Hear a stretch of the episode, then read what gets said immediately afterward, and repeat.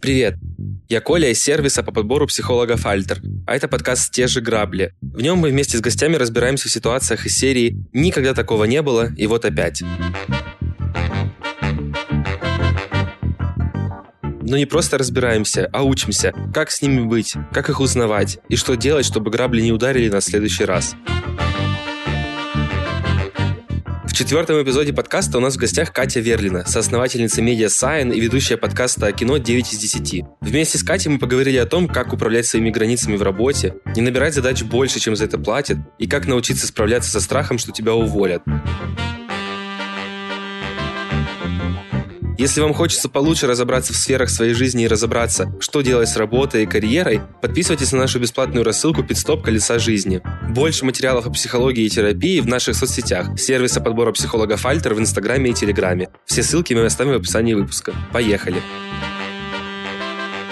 Я спрашивал у тебя перед выпуском, какие у тебя грабли. Ты сказала, что это стандартные рабочие грабли, которые связаны с тем, что я соглашаюсь на условия, которые мне не подходят, и где мне накидывают задачи, на которые мы не коммитились изначально. Но и ты не умеешь отстаивать свои границы. Можешь рассказать, пожалуйста, чуть поподробнее, как именно эти грабли проявляются и какая была такая последняя ситуация, например? Слушай, у меня эти грабли, они со мной, наверное, с 2020, нет, даже 2019 года, когда я первый раз пошла куда-то работать, и работать именно за деньги, потому что до этого у меня были стажировки, и на стажировках я почему-то тоже как бы коммитилась на разные условия, которые потом перерастали во что-то другое, но опустим этот момент, потому что все таки когда ты работаешь за деньги, это немножко другое, да. Всегда это происходило так, что мы как бы на что-то договариваемся, а я еще, знаешь, в позиции человека почему-то всегда, которому очень нужна работа. То есть недавно осознала, что я смотрю на это не как на то, что я выбираю компанию, а как компания выбирает меня, и только так. И я должна сделать все, что угодно, чтобы меня взяли. И потом оставили, в общем, повысили и так далее. То есть я почему-то не думаю о себе в такие моменты, думаю только о том, как будет лучше тем командам, руководителям и проектам, с которыми я буду работать. Соответственно, из-за этого я иду на разные штуки, на которые я не договаривалась изначально. Наверное, самая стрёмная ситуация была в 2020 году как раз-таки. Я работала тогда в одном медиа, она только запустилась и работала в рамках стартапа некого. И я пришла туда на позицию ассистента отдела маркетинга.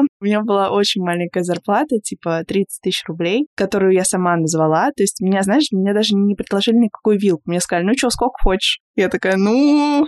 А это full time был или... Да, это было full time Я такая, ну, 30 тысяч, а я до этого не получала особо денег за работу, поэтому я подумала, что 30 — это вау. Я даже рынок не посмотрела, ничего не сделала, никакой research. Они такие, ну, 30 норм, отлично, идем. И, в общем, я начала работать, и потом оказалось, что из их команды ушел SMM-менеджер. У меня не было никакого опыта в social media, но на тот момент я начинала как раз-таки работать над сайном, и они узнали, что я начинаю делать соцсети. И такие, слушай, а давай ты пока заменишь. Ну, там буквально недельку, две у нас есть план, у нас есть все эти материалы, просто надо повыкладывать. Я такая, ну да-да-да, конечно, я буду это делать, потому что, опять же, мне было страшно, что они меня сейчас уволят. И на самом деле, вот это ощущение того, что меня сейчас уволят, э, мне кажется, я жила с ним всю весну 2020 года, несмотря на то, что э, я не была этим человеком, который делает что-то не так, я, наоборот, делала больше, делала качественно, но каждый день я просыпалась в смысле, что нет, вот сейчас мне скажут, что я должна буду уйти из проекта. Anyway, в общем, я взяла эти обязанности SMM-менеджера, и э, в итоге, что ты, конечно, думаешь, прошла неделя, прошло две недели, три, четыре, пять, ну, в общем-то, полгода я работала на двух позициях одновременно, и зарплата моя никоим образом не поменялась, и даже больше в карантин она опустилась еще на 5000 рублей. И я получала 25 за то, что я делала обязанности ассистента маркетинга и СММщика. Я не смогла ни поговорить, ничего не сказать. Мне было очень страшно, потому что, опять же, ну, скажет мне пока, не знаю, почему я так всего этого боялась, потому что по факту я ничего не теряла. Это была не компания мечты, это были не деньги мечты. Я училась в университете, меня бы поддержали родители на такой случай. Все было бы нормально. Но я боялась, может быть, оказаться не такой, может быть, что кто-то обо мне что-то подумает, и потом это как-то скажется. Но, в общем, все это привело к выгоранию, как это обычно и происходит. И я уволилась просто спустя полгода. Они все были очень удивлены. Они такие, боже, что? Да ты наш самый ценный сотрудник, ты вообще делаешь все. Они такие, «А, блин, боже мой, а, господи, вот так, да? Буквально, да. То есть они так удивились, они сказали, да нет, нет, стоп, никакого увольнения, давай пересмотрим условия, давай пересмотрим это, то. А я уже была просто на нуле. Я не могла ничего делать. И я такая, не, чуваки, сори, ну, как бы, это все, это все конец. Пообещала себе никогда туда больше не возвращаться и вернулась через год. Вот. Наступила на те же грабли, буквально на те же. Но иногда, да, нужно наступить, видимо, дважды, чтобы тебя хорошенько прихлопнуло, и ты понял, что так делать нельзя. Потому что я думала, что когда я пришла спустя год, что-то изменилось, они поменялись, там команда, все такое. Нет, возможно, они в какой-то мере стали лучше относиться к своим сотрудникам, но суть осталась той же, потому что мне сначала предложили, знаешь, стать директором по маркетингу и делать буквально все, но туда входило, что ты отвечаешь за social media, что ты отвечаешь за пиар, что ты отвечаешь за личный бренд основателя и еще что-то. Ну, в общем, знаешь, там буквально было две страницы А4, и я читаю, и я думаю, как бы, да, это все круто. И мне еще папа говорит, слушай, это классная позиция, вообще, вообще по кайфу, надо брать. Я думаю, не, я как бы уже один раз так выгорела, и больше не нужно. Но потом я пришла на руководителя отдела социальных сетей, и как бы все шло прикольно,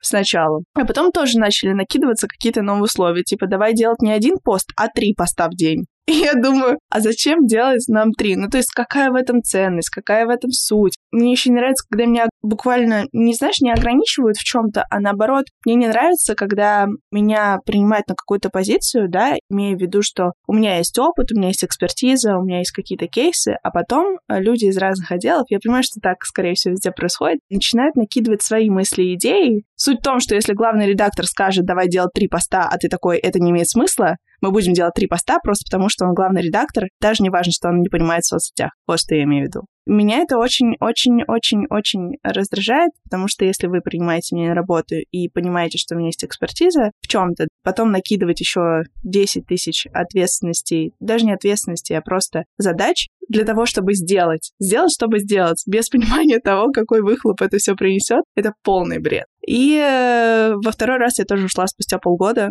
потому что тоже не выдержала. На этом все закончилось. После я снова сказала, что ну, больше я так не буду делать. Я все, я смотрю на условия, я смотрю на это, на пятое-десятое. Сейчас я, конечно, отношусь более серьезно, наверное, к выбору места и команды, и людей, и, опять же, позиций. И вот действительно мысль, которая мне пришла буквально там пару дней назад о том, что а, я же тоже выбираю их, как и они меня, и это важно. Она сейчас держится со мной. Я на самом деле в этом смысле тебя прекрасно понимаю. У меня была какая-то похожая ситуация. Правда, тут надо понимать, что это было лет пять назад, когда я был супер отбитый, и мне было примерно все равно, типа, что там обо мне подумают. Ну, то есть я из Краснодара, где есть локальная СМИ, которая все до сих пор существует, но, разумеется, оно было самым лучшим только когда мы там работали в нашу эпоху. У нас там прям, типа, есть какой-то комьюнити бывших сотрудников вот этого экс-места. Как бы это стартап, денег нет, короче, такой, типа, проект сам на себя что-то пытается зарабатывать, э, какие-то потуги происходят, вот. И там этот проект вел еще SMM за деньги дополнительные кому-то, то есть там каким-то ресторанчикам, вот таким штучкам. Ну, там вот еще текстик написать вот для них, вот еще вот там макетик сверстать. Ну, мы ходили, мы прям приезжали на броневичке таком, типа, и такие, мы хотим денег. И нам как бы, ладно, хорошо, вот вам плюс 5 тысяч в месяц. В конце концов, команда просто, которая была, я был там выпускающим редактором, то есть там команда, которая была классная и хорошая, в итоге все разошлись просто. И это был реально закат, потому что потом, ну, пришли какие-то чуваки, конечно, не такие крутые, как мы,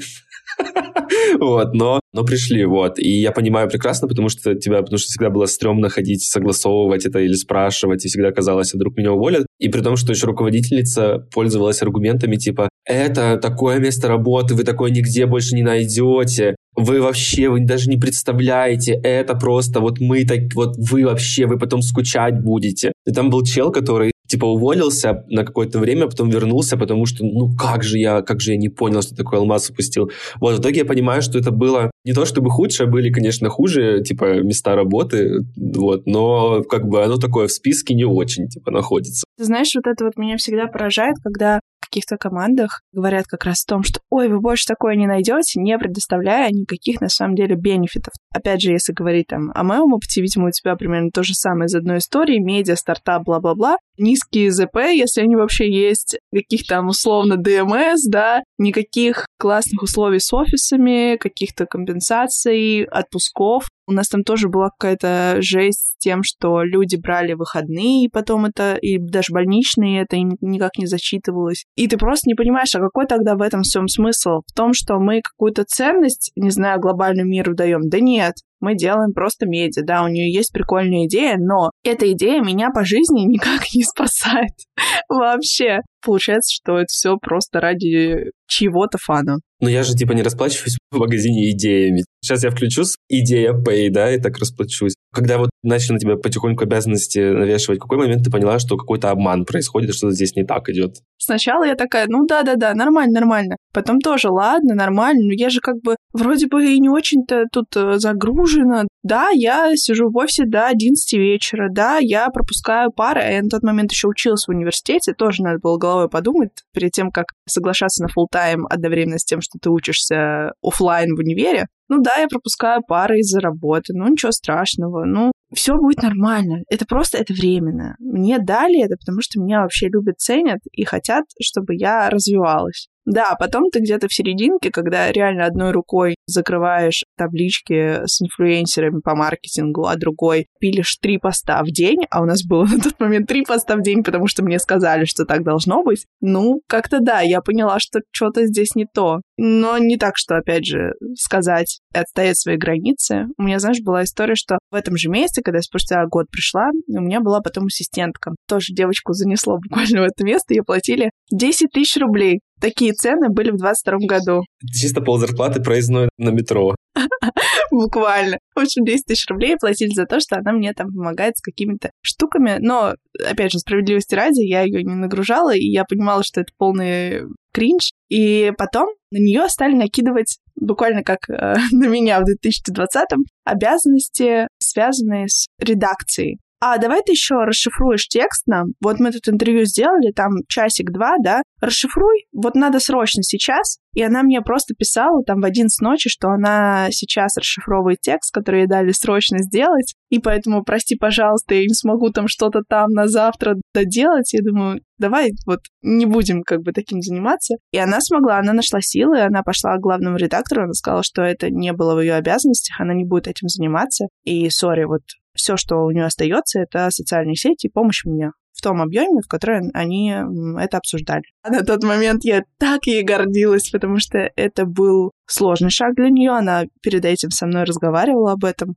Но я знаю, что потом ей стало гораздо проще. Она тоже ушла, конечно, еще раньше, чем я. Да, она прям молодец в этом плане. И я знаю, что потом главный редактор еще со мной обсуждала это, да как она могла это вообще сделать. Я знаю, что она удалила сообщение с чатика о том, что она согласна на условия редакции в том числе. Ну, в общем, был какой-то кринж. И, знаешь, я так потихоньку начинала просто понимать, что в такой команде мне не очень хочется и работать. Рассказываешь, да, что ты там через какое-то время только понимаешь, что что-то не так. Я немного это примеряю на себя, я вспоминаю, как я там сидел, например, за компом, за этим вонючим в офисе, там тоже до 9 вечера, и я такой думаю, блин, я сидел прям злился, злился, злился, а потом, когда я, например, уволился, на самом деле это было просто лучшее решение в жизни. Одно из, типа, знаешь, там, ну, кроме того, чтобы пойти на психотерапию и переехать в Армению, там, типа, вот, уволиться оттуда в одном ряду просто. Я в какой-то момент понял, что, типа, блин, оказывается, можно было раньше это сделать, типа, и не сидеть, и не, не чувствовать все это вот. И мне бывает иногда обидно за себя, и такой думаю, блин, вообще-то можно было не страдать, типа, Коль.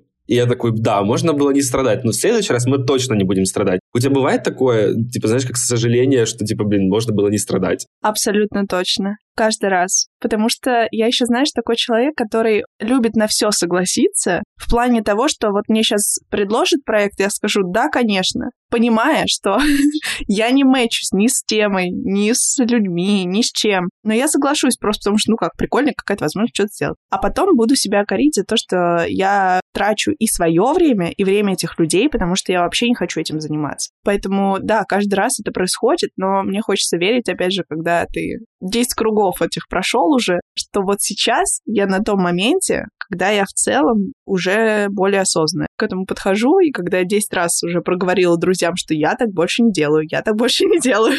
Нет, в следующий раз, если я соглашусь на это, ты, пожалуйста, мне скажи, что это полный кринж. Но да, мне сложно, наверное, отказываться из-за этого все проблемы происходят. Вот такой вот философский вопрос, типа, почему такое вообще происходит? Мы понимаем, что это что-то не то, но почему-то все равно даем шанс. Знаешь, типа, вот, блин, лучше бы я был неправ здесь, вот лучше бы я был неправ, и лучше бы все оказалось хорошо, а не как на самом деле. Потому что почему вот так бывает? Слушай, я не знаю, мне кажется, что мы просто верим в лучшее. Ты имеешь в виду, что почему мы соглашаемся на какой-то кринж, зная, что это кринж, но думаем, что это так не будет все? Ну, да, правда, может быть, э, и верим в лучшее, и верим в людей. Я не знаю. Мне, наверное, хочется думать правда, что по итогу это все закончится классно. Хотя надо сразу красные флаги все отмечать, когда ты только знакомишься со всеми.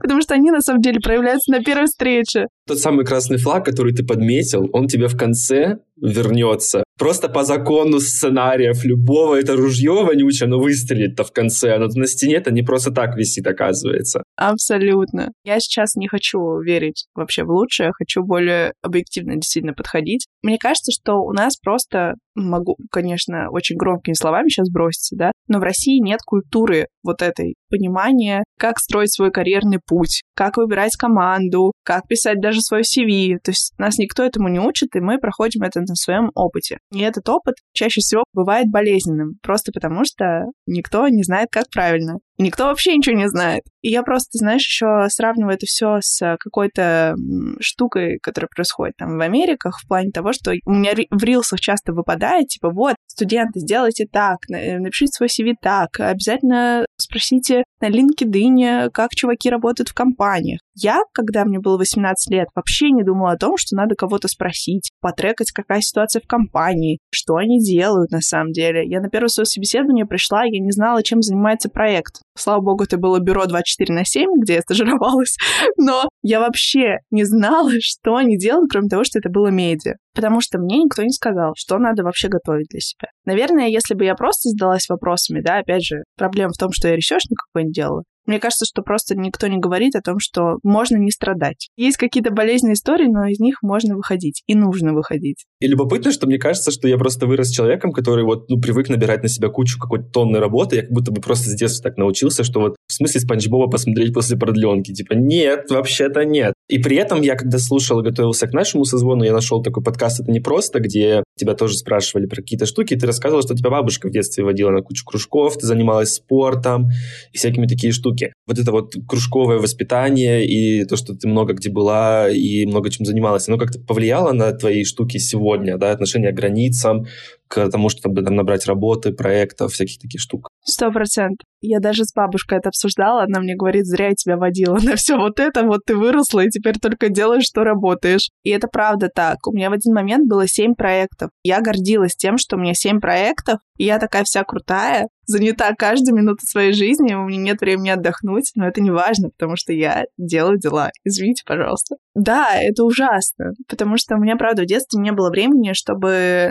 прийти в себя. Я просыпалась, у меня там расписание, все, там мы идем учиться, потом мы идем, э, значит, быстренько у нас 30 минут есть, чтобы доехать до фигурного катания, мы катаемся, потом вечером на станции, потом приедем домой, вот и спать пора. И в целом, в какой-то момент своей жизни я жила по такому же принципу. Встала, дела, закончила это все и легла спать. И когда я поняла, что как бы я не помню, как проходит моя жизнь, кроме того, что я закрываю какие-то задачки, а мне как бы 20 лет, ну что-то тут не то все-таки, да, происходит. Я просто для себя поняла, что мой ребенок, он не будет так воспитываться, потому что хотелось бы, чтобы у него было свое личное время, и он тусовался с друзьями. Да, ходил на какие-то кружки, которые ему интересны, но, опять же, чтобы это не было «мы попробуем все на свете», потому что мне бабушка еще сказала, слушай, жалко, что я тебя на пение не отдала, да? Надо было как бы тебя где-нибудь там между. А ты что-то у тебя не все навыки как бы развились. Вот пение, рисовать ты еще не умеешь. Это, конечно, мое упущение, но ничего страшного.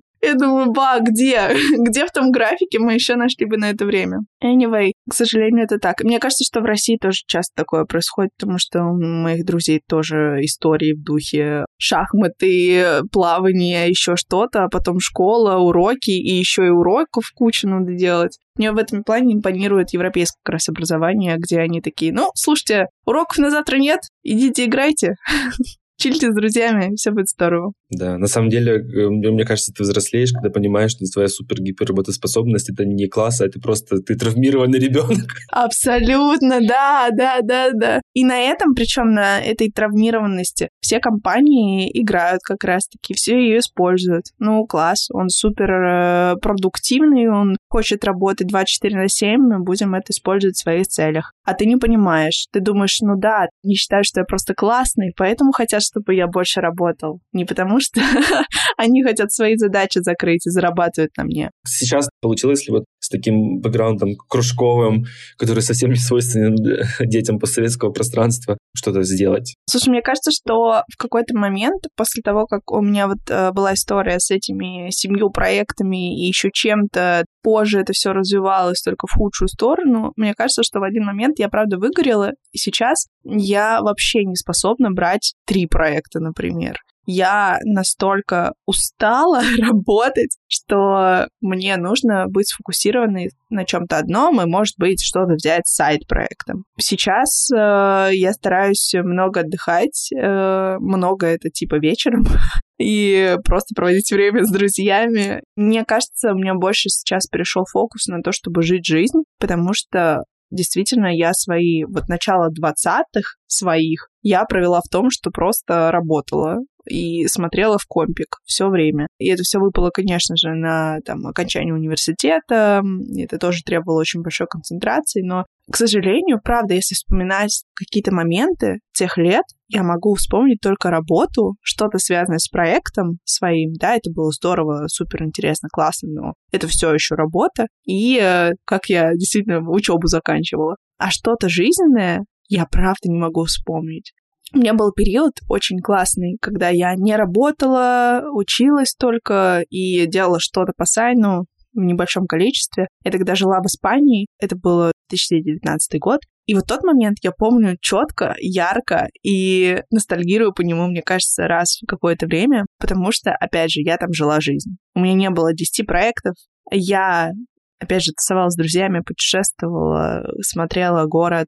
Понятно, что это другая локация, в целом немножко другие условия, да, когда ты возвращаешься домой, ты такой, блин, у меня куча обязанностей, ну, ответственность, все такое, но все равно я хочу, наверное, сейчас сохранить вот то какое-то ощущение того, что каждый день я проживаю не зря. И не зря не только в плане того, что, ой, я сделала кучу классных задач и повысила, не знаю, какие-то показатели своего проекта, но и в том числе, что я этот день запомню, потому что он был ярким и классным просто для меня. Кружки cancel. А тебе бывает тревожно жить жизнь, осознавая, что, например, в этот момент ты могла бы заработать денег? У меня просто бывает такое, почему я спрашиваю, потому что мне тоже приходят какие-то сайт-проекты, там кто-то приходит продюсироваться на подкаст, там кто-то просит тексты пописать. И я такой сижу и думаю, ну как бы мне не нравится проект, я не хочу за него браться, но я такой думаю, ну я же могу заработать денег, а я люблю деньги. И если такое происходит, наверное, деньги любят меня. И мне, мне становится тревожно. Сейчас я откажусь, а вообще-то мог бы и не отказываться. Чего такое бывает? Да, я тебя понимаю, да. Поэтому, к сожалению, я соглашаюсь на все.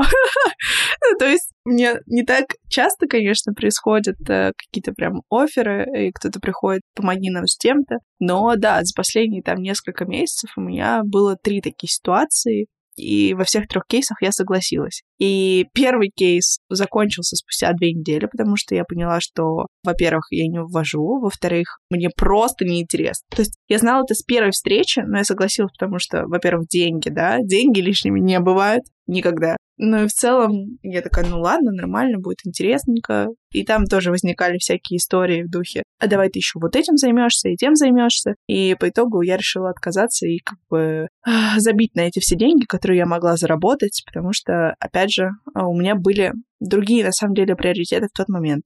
Второй проект я взяла, и сейчас я его заканчиваю, тоже немножко с горем пополам, но уже доделываю дела. С горем пополам, потому что я пообещала себе не брать проекты на ведение социальных сетей, на самом деле. Я от этого очень сильно устала, я это делаю последние несколько лет, я ок делать стратегии, я ок курировать это все, но когда надо руками писать, верстать, еще и стратегию тоже строить, это too much для меня. Но я согласилась, потому что деньги, И в итоге, опять же, немножко заканчиваю, ты знаешь, в состоянии, скорее бы это все закончилось еще пару дней. Отмечаю крестиком, когда придет финал. А третий проект, он пока только начнется, и там, знаешь, не такая большая нагрузка, и в целом относительно него я excited немножко, потому что это, наверное, знаешь, то, что мы хотели сделать в Сайне в 2019 году, но у нас не было ресурсов э, с точки зрения финансов. И вот ребята там делают тоже медиа, им нужно будет писать какие-то материалы с классными проектами, брать у них интервью, поэтому в этом плане мне интересно. Но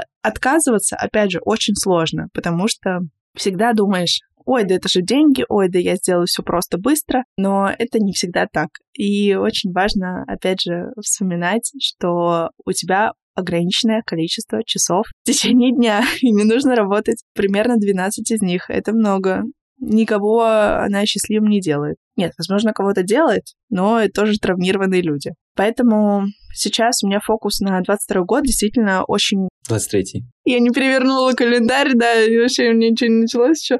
Но, в общем, фокус на 23 год, помимо того, что более осознанно подходить к выбору проектов и компаний, с которыми я работаю, больше говорить нет. Мои согласия не всегда хорошо сказываются на моем состоянии. Ну, у тебя изменился подход к тому, чтобы набирать проекты и как-то там рулить своим свободным временем. Можно ли сказать, что у тебя поменялось за это время какое-то понимание самоценности, и поменялось ли оно вообще за это время, и как это у тебя внутри выглядит? Самоценности меня все еще большие беды. В один день я могу считать себя супер крутой, ровно на следующий день все, я никому не нужна, я умру бедный, плохими проектами, но плохими я имею в виду там не теми, о которых я мечтаю, да, условно. Поэтому с самоценностью мне все еще надо работать и работать, но относительно проектов, наверное, все еще нет. Наверное, все еще на этом пути, когда нужно понимать, чего я стою, и что у меня там, да, за плечами много, на самом деле, классных кейсов, а я почему-то, знаешь, прихожу часто и такая, ой, ну я вообще ничего не сделала, нет, ну, ну что-то есть, да, но в целом ничего нет. Так что, плиз, возьмите меня, я просто буду очень счастлива. Опять же, фокус на 23-й, да,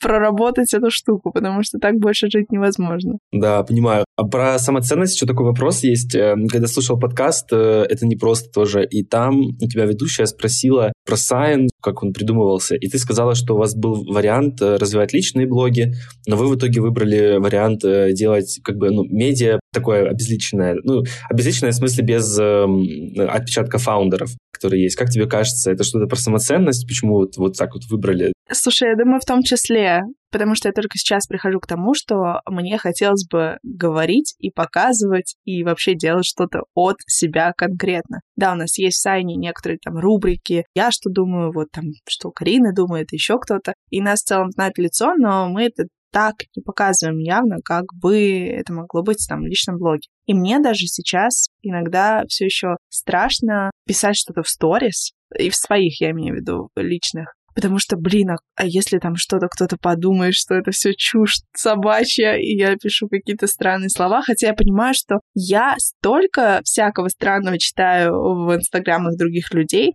и вижу в целом, что, ну, я-то не удивляюсь почему-то уже. Я просто пролистываю такая, ну, ладно, ну, как бы ок. Все думают по-разному, почему нет? Но в контексте себя у меня прям есть жесткий пунктик. И поэтому я выкладываю там мало постов. Мои сторис очень вылизанные какие-то, типа это красивые картинки, какой-то тоже текст, в котором я уверена на сто процентов, но прям чтобы писать мысли или еще что-то, это пока что для меня тоже немножко запретная какая-то история, хотя тоже хотелось бы однажды прийти к тому, что я буду это делать достаточно свободно. Мне кажется, что это, конечно же, связано с самоценностью. Наверное, это, знаешь, в том числе связано с уверенностью в себе, потому что, когда ты в себе уверен, тебе вообще пофиг, что подумают другие люди. А я достаточно часто трясусь от того, что обо мне подумают там на другой стороне экрана или люди, которые проходят на улице или еще что-то. Поэтому у меня с этим беды, это я точно знаю. Из-за этого в том числе есть, знаешь, проблема с тем, что я хочу угодить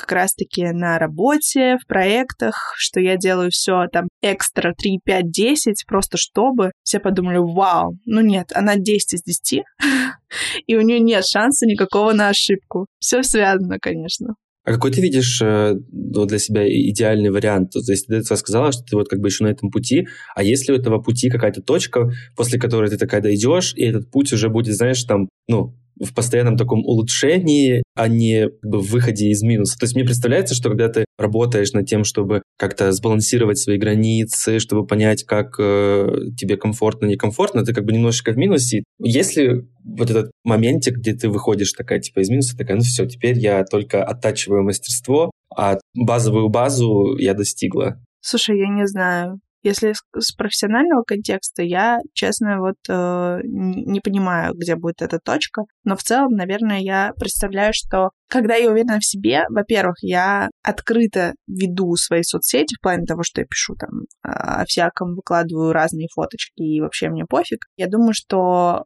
часто думаю о том, что надо просто из вот этого страха, который есть, просто взять и сделать. И у меня как раз часто такая позиция работает, что я просто беру что-то делаю, и все, и потом мне не страшно. Поэтому, может быть, надо просто начать, но где это будет финальная точка, вообще не знаю. Знаешь, есть такой э, радикальный способ, который мне как-то помогал. Типа ты просто берешь на весь Инстаграм объявляешь, типа, я боюсь выкладывать фотки. Это очень странно. Там, наверное, все равно, как отреагируют на это люди, потому что как будто бы когда ты делаешь этот шаг и переходишь уже этот рубеж какой-то, тебе уже в целом все равно. Ты уже же сделал какую-то ну, такую странную вещь. Блин, кстати, классная тема. Слушай, есть такой вопрос любопытный про и размышления про границы и про какие-то штуки, когда например, ты набираешь там кучу проектов или каких-то штук, и когда ну, с кем-то разговариваешь, да, и тебе человек говорит, ну вот возьми еще это, возьми еще это, он использует какую-то аргументацию, почему это должно произойти. Вот, например, у меня была креативная директорка, кстати, я в этой компании проработал месяц или полтора, наверное, это тоже был кринжовый интересный опыт. Она мне там рассказывала, что помимо того, что ну, там писать текст для соцсетей, на которые мы изначально закоммитились, я там должен еще коммуникационный гайдлайн написать, который я вообще не умел тогда писать, и я вообще не знал, что это. И она мне объяснила, почему. И я это был в больших сомнениях, и мне казалось, типа,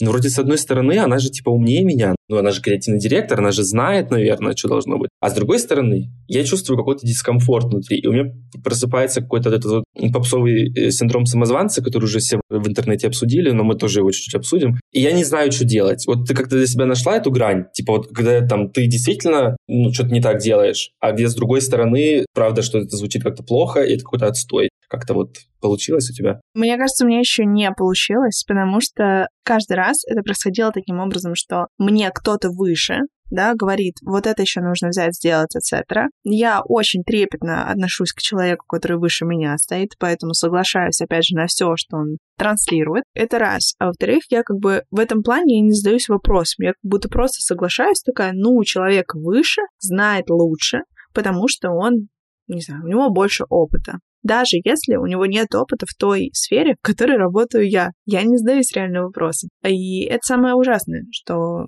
я этим вопросом-то и не задаюсь потому что надо бы как бы аналитически подходить все равно к каждой ситуации. С другой стороны, да, потом ты думаешь, а почему-то? Что вообще за этим всем стоит? Ответов не находишь, но все равно соглашаешься, потому что человек лучше знает. И все. Этот баланс, мне кажется, находится только в разговорах. То есть, когда ты встречаешься с этим человеком или там с командой и начинаешь обсуждать, а почему я должна это брать, если там у меня нет экспертизы, если мы не комиссились изначально, если вот так, так и так. Но так как я а, боюсь разговаривать с людьми, я боюсь именно вот таких разговоров сенситивных. То есть просто пообщаться, поболтать. Вообще супер класс. Я экстраверт, я там, вся могу все что угодно сделать. Но когда дело доходит до каких-то важных моментов, я готова написать письмо, я готова записать голосовое аудио на час, но чтобы сказать лично человеку, кажется, что-то идет не так, для меня это все еще очень сложная тема. Я пока к ней только иду, и опять же, 23-й год, я не знаю, как это происходит, но он открывает для меня поле возможностей, чтобы разговаривать с людьми. Я хотел тебя еще спросить, как справляться с граблями этими и как вообще себя поддерживать в такой ситуации. То есть понятно, что вот мы даже, как мне кажется, поняли, как их распознать. Бывает, что мы немножечко после их распознаем, бывает, что вовремя, да, как-то выходим. Но вот как справляться если так супер философски говорить, как будто бы не всегда задача есть в том, чтобы прям избавиться от них. Ну да, они доставляют неудобство какое-то иногда, но как будто бы они могут давать что-то полезное еще. Ну, знаешь, сейчас такое тоже отступление, короче, это вот про подкаст. Я в какой-то момент подумал, что это супер какая-то нарциссическая история, что она вот настолько вообще не про меня, и что я вообще нарцисс в плане работы, и что мне надо быть номером один, что мне надо вот прям как звездочка сиять, вот это вот, короче, это так важно для меня. Но с другой стороны, вообще-то эта штука дала мне классный социальный капитал, там я знаком с какими-то классными чуваками, Я делаю реально хорошие презентации, например, я реально могу себя хорошо продать, потому что это все это и дает. Но оно иногда стучит по башке, конечно, от этого никуда не деться, но, наверное, это была бы справедливая плата, я в данном случае готов это принимать. И когда наступают опять на такие грабли, когда я вот, например, я там хочу, чтобы что-то было супер просто идеально, чтобы это было супер круто, чтобы это было просто вообще вот просто алмаз. И когда наступает вот как бы это откат, то я понимаю, что ну это не трагедия. С такими ожиданиями, как они у меня были, это абсолютно нормально. И поэтому вот еще раз этот вопрос, типа, как ты себя поддерживаешь, когда грабли, да, случаются, как себе помогаешь, и вообще как-то стараешься это менять это потом, или ты окей с таким вот acceptance? Я, к сожалению, не хожу на терапию. Именно к сожалению, потому что, опять же, в 23 году я планирую начать этот путь. Мне кажется, я все это время, знаешь, копила очень многие вещи, и потом поняла, что что-то я сама с ними не справляюсь с какими-то своими же качествами или паттернами или еще чем-то. То есть мне тут, кажется, уже нужна помощь. И это я осознала только к началу 23 года. Но суть в чем? Как я справляюсь с граблями? Я чаще всего проговариваю это со своими друзьями. Чаще всего у меня собирается, ну ладно, не собирается, прям какой-то совет, да, буквально, но в личных переписках человек пять точно получают примерно одно и то же сообщение, и я жду совета, что мне делать в таких кейсах. Конечно, у всех они разные бывают, и по итогу я прислушиваюсь, но делаю то, что считаю как бы сама правильным, но мне очень важно получать действительно какой-то фидбэк со стороны друзей, которые смотрят на ситуацию. Да, возможно, не очень объективно, потому что я же рассказываю только свою часть, свой вижен, но все равно они со своим очень разным опытом могут все равно подсказать, как лучше в каких кейсах э, поступать. И, соответственно, там, когда случается совсем трэш, какие-то грабли, они такие, ну, давай, давай вот здесь вот как бы уже закончим историю, и ничего страшного там не произойдет в том, что ты откуда ты уйдешь, куда ты придешь. В общем, это, наверное, такая валидация в том числе своего решения, потому что принимать решение страшно, особенно когда это штуки связаны там с условной потерей денег, да, в дальнейшем. И хочется, чтобы кто-то поддержал и сказал, it's okay, так у всех бывает, ничего страшного, ты ок. Вот, наверное, так только справляюсь. Но я справляюсь с последствием, не корнем и это плохо. Как тебе кажется, я сейчас подумал такую интересную вещь, ты сказала про том, что справляешься с последствиями, и что тебя валидируют, что тебе полезно очень, когда друзья проводят такую тебе валидацию. А как тебе кажется, может ли быть такое, например, в каких-то кейсах, что мы боимся признаваться себе в том, что мы делаем что-то не так, что какая-то фигня идет вообще-то. И поэтому мы до какого-то момента закрываем глаза, и мы делаем вид, что это не грабли, ну как бы так запланировано. То есть я сижу там 16 часов за компом, или вот я с тобой в субботу записываюсь, типа, ну так и должно быть. Нет, это не грабли, нет. Да, конечно. Каждый божий день. Нет, правда. Каждый раз я нахожу какие-то оправдания. Я знаю, что мои друзья тоже так делают. Они находят оправдание тому, почему они работают в субботу, да, хотя это выходной, или почему они работали вчера, хотя это тоже официально это праздник. Мы находим все оправдания, и оправдания, которые нам подходят. Ну, так получилось, потому что мне дали задачу очень поздно, сроки очень сжатые, надо сделать, надо сделать, конечно. Ты окей с этим э, объяснением, и идешь делать дела и работать в выходные.